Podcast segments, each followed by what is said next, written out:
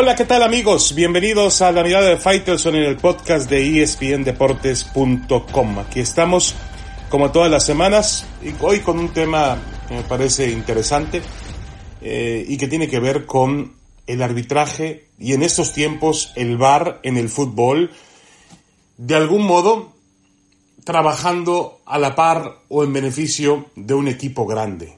En España, en Brasil, aquí, en China, los llamados clubes grandes siempre son más protegidos y beneficiados por el arbitraje que sus rivales. Y ello obedece a una simple razón. Esos equipos significan más intereses para el juego y también para su industria. Y puede aparecer el famoso VAR, la NASA o el Departamento de Biología Molecular de la Universidad de Cambridge, espero que ese programa exista, pero cuando se requiere de un empujoncito o de un empujón de relevancia, como el que ocurrió el domingo pasado en San Sebastián con el Real Madrid, ahí está la mano tenebrosa, que en la práctica se ha transformado en una parte misma del juego. Negarlo es un mecanismo de defensa confundido muchas veces por la pasión, por los colores, por la ambición, por la ignorancia o de plano por la desfachatez, desfachatez o por el cinismo. No nos hagamos, por favor. Podemos ir y volver a los casos puntuales del domingo en la cancha de la Real Sociedad. La supuesta falta sobre Vinicius, el gol anulado de la Real Sociedad por un fuera de lugar pasivo o posicional, y hasta un hombro que bien pudo ser el antebrazo del delantero francés del Real Madrid, Karim Benzema. La realidad es que aún con la tecnología de punta, las cámaras que se despliegan por alrededor del campo de juego y supuestos expertos al análisis, cuando existe una consigna, la de ayudar al equipo que genera los mayores intereses, insisto, nada importa, solo sacar adelante el resultado más conveniente.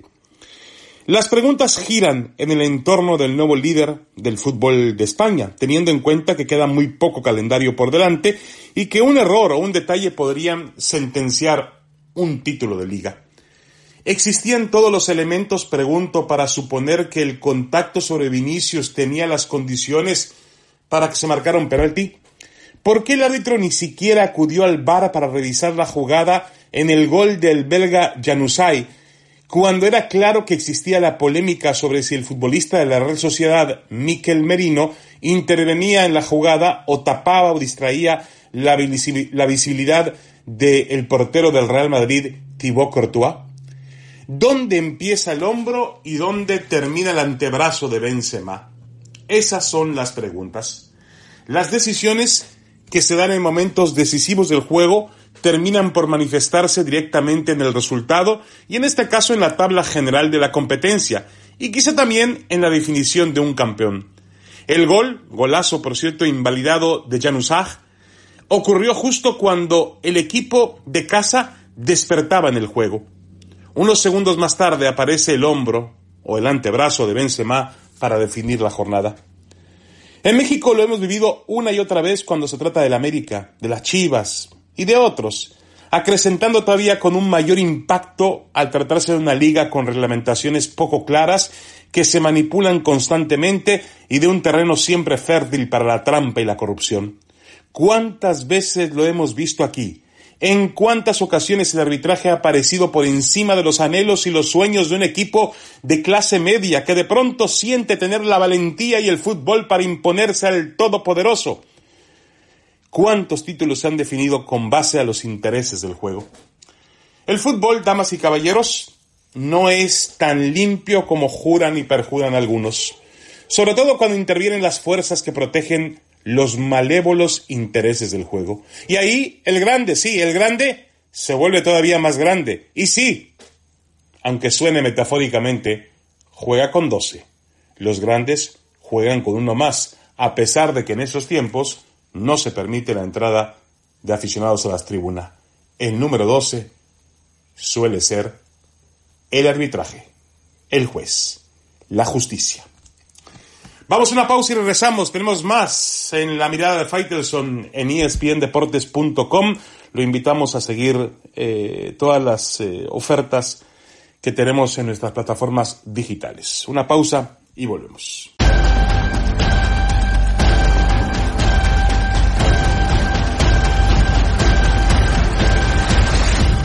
Damas y caballeros, el cumpleaños número 33 de una de las grandes figuras del deporte. Ocurrió en esta semana. Con la inmortalidad prácticamente asegurada, Lionel Messi ha dejado de cumplir años. Su legado parece definido.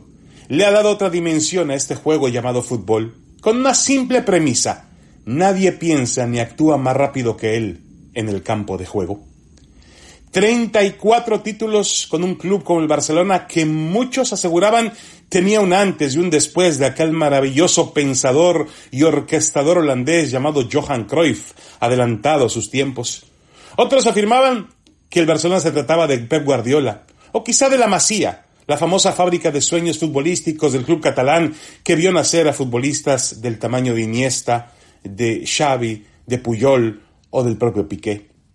La realidad la única realidad es que Messi fue capaz de ser aún más famoso y más reconocido que el propio Barcelona y que el propio deporte que practica, el fútbol. Una estadística alumbra totalmente el camino. Cuando Messi debutó en el Barcelona, el Real Madrid tenía 29 títulos de España por 16 del Barça, es decir, una distancia de 13. Hoy el Real Madrid posee 33 distinciones ligueras por 26 del Barcelona. La diferencia es apenas, entre comillas, de seis trofeos. Las pruebas irrefutables están ahí, en la cancha de juego que le han visto, con el balón a los pies, hacer cosas prodigiosas y llevar su nombre hasta la sensación de que viejos y jóvenes están atestiguando el proceder del mejor futbolista que ha existido en la historia. Hemos mezclado y comparado su imagen con la de dioses sagrados, con la de los dioses más sagrados del juego. Pelé, Maradona, Cruyff, Zidane, Di Stefano, Beckenbauer. ¿Qué no ha podido hacer Messi que hicieron ellos? Y no se trata de números, de títulos, que los tiene y de una cantidad y un prestigio invaluable. Se trata de darle otra fisonomía, otra profundidad, otra velocidad al fútbol mismo. Messi ha jugado por encima, muy por encima de la media, en tiempos donde los físicos y la rapidez de la pelota han adquirido una dimensión diferente. Nadie está diciendo que esas otras deidades, Maradona, Pelé, Di Stefano, no hubiesen podido adaptarse a los días actuales. Pero Messi lo hizo, es una realidad, tajante y pujante, capaz de ser el mejor cada vez que salta al campo de juego. Se ha inventado y reinventado un N número de ocasiones a lo largo de la última época. Sus detractores, que mayormente supuran por la herida de una pasión distinta en cuanto al club que representa, objetan su camino infructuoso por las copas del mundo, ahí donde justamente brillaron Pelé o su paisano Maradona. Y es verdad, Messi no ha podido y quizá no lo podrá alcanzar nunca la categoría de un campeón mundial, pero nadie puede objetar que no lo haya intentado. Ha jugado cuatro mundiales con la selección argentina, ha convertido 70 tantos en 138 juegos, además de 42 asistencias. Tiene un subcampeonato mundial, un mundial sub-20, una medalla de oro en Juegos Olímpicos. Nada, nada despreciable. Otro tema que distingue a Messi con respecto a la mayor parte de las estrellas del deporte de nuestros tiempos es la calma que reina a su alrededor está lejos de escándalos, de declaraciones impertinentes, de apariciones que lastimen su imagen, de drogas o sustancias prohibidas. Es un hombre tranquilo, apegado a su familia y dispuesto a mantener la última gota de sudor del romanticismo en el fútbol y quizá en todo el deporte. Va a jugar o puede jugar para una sola camiseta y retirarse en ella. En estos tiempos donde la cuestión económica está por encima de muchos aspectos románticos, Messi es eso, un, el último de los románticos. Es verdad, Messi no se está haciendo más joven, aunque la mayor parte del tiempo en la cancha yo no se note. Y es así porque a sus 33 y con todo lo que ha cosechado y con todo lo que ha mostrado sobre el césped, le ha bastado para alcanzar algo que solo un puñado de deportistas logran en la historia de la humanidad. La gloriosa inmortalidad. Damas y caballeros, Messi ha dejado de cumplir años. El fútbol sí que celebra el día del nacimiento de una de sus grandes deidades de todos los tiempos. Vamos a una pausa y regresamos. Tenemos más para comentarles aquí en la mirada de Faitelson en el podcast de espndeportes.com. Ya volvemos.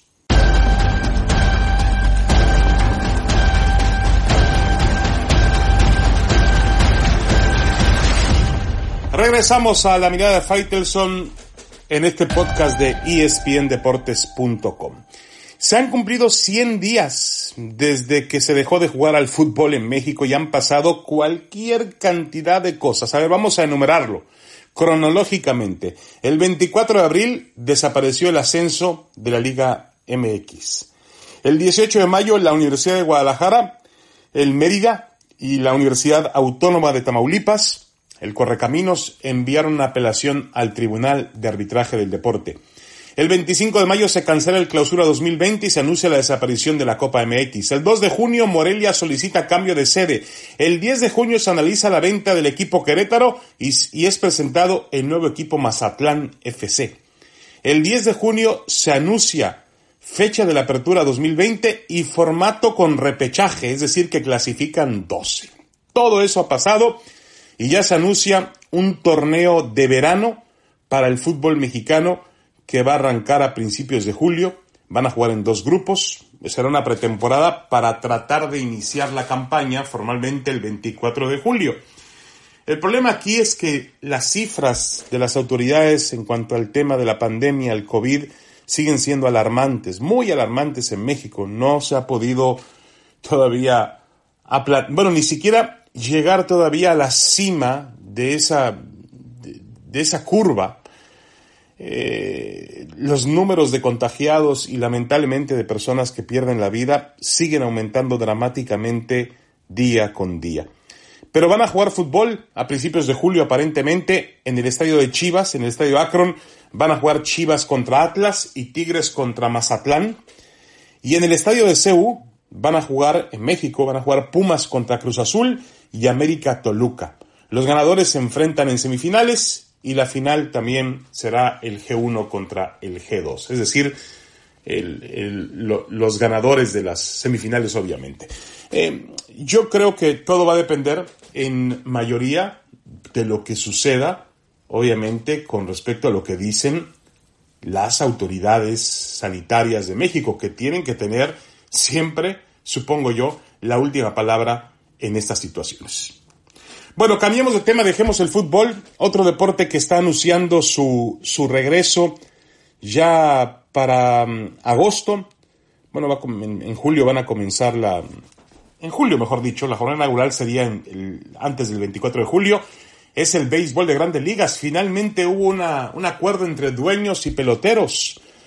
Eh, aceptan una temporada de 60 partidos, eh, que todo tenía que ver mucho con, el asunto de cómo van a manejarse los salarios. Eh, el tema de los salarios va a disminuir en un 37%.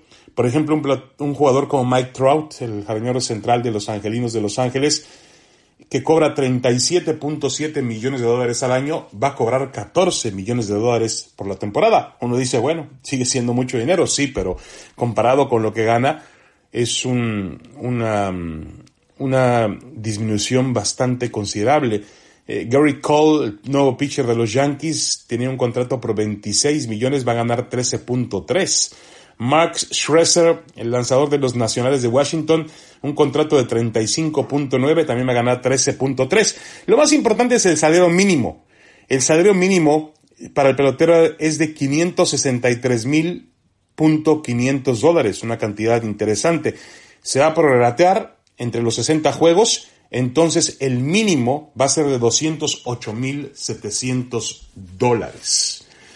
Em, realmente creo que hemos visto otra vez, más allá de que pueda haber críticas, como el sindicato más fuerte que existe en todo el deporte profesional sigue siendo el sindicato de peloteros de grandes ligas. Es realmente eh, apasionante cómo defienden a sus agremiados. Nos guste o no nos guste, esa es la labor de un sindicato en el deporte e incluso en la vida misma y el sindicato de peloteros de grandes ligas lo ha hecho muy, muy bien defendiendo a sus peloteros. Ahora van a existir las críticas que si los peloteros quieren ganar más dinero, que si no ceden, que si no se dan cuenta de los tiempos en los cuales vivimos, sí, lo que usted quiera. Pero un sindicato está para defender a sus agremiados. Y está claro que el sindicato de peloteros siempre ha ido hasta las últimas consecuencias y a diferencia de otros deportes, siempre ha tenido un grupo muy unido. Los peloteros suelen unirse entre ellos, muchos de ellos, lo digo orgullosamente, peloteros latinoamericanos, porque obviamente hay grandes figuras dominicanas, venezolanas, cubanas, eh, caribeñas en general, mexicanos también, que tienen voz y voto dentro de este sindicato y ejercen su punto de vista, ejercen su condición. Qué bueno que así sea. Bueno, ya nos vamos. Muchas gracias por ser parte de este podcast de espndeportes.com. Soy David Feitelson y quiero recomendarles que naveguen en el líder mundial en deportes en ESPN. Un abrazo y hasta la próxima semana.